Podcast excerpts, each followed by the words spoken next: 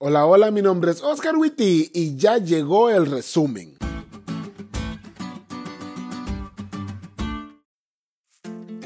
Feliz sábado, chavos.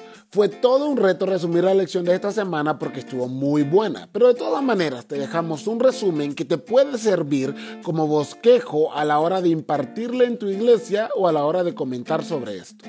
Número 1. Ten cuidado con los celos. Siempre he dicho que no hay nada más peligroso que los celos. Los sátrapas y gobernadores de Media y Persia le tenían celos a Daniel y por celos hicieron uno de los planes mejor trazados que he leído, todo con tal de destruirlo.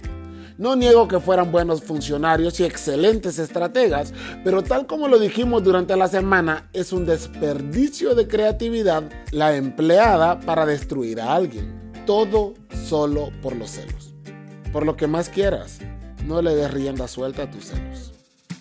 Número 2. Sé fiel hasta la muerte.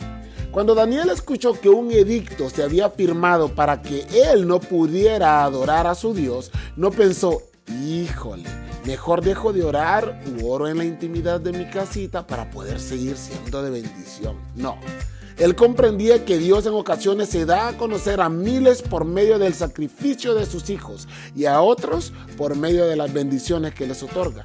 Su fidelidad a Dios no estaba condicionada y si lo esperaba un foso con leones, aunque no tuviera la seguridad de que Dios lo iba a librar de la muerte, igual iba a ser fiel.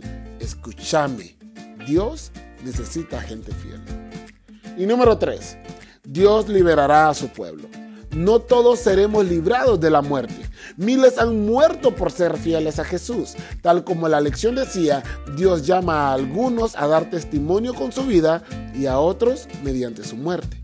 Sin embargo, el hecho de que Dios haya liberado de la muerte a Daniel nos deja en claro que al final del tiempo Dios volverá a liberar a todos aquellos que como Daniel le han sido fieles. Y como parte de la familia de Dios de todos los tiempos, espero ese día con ansias.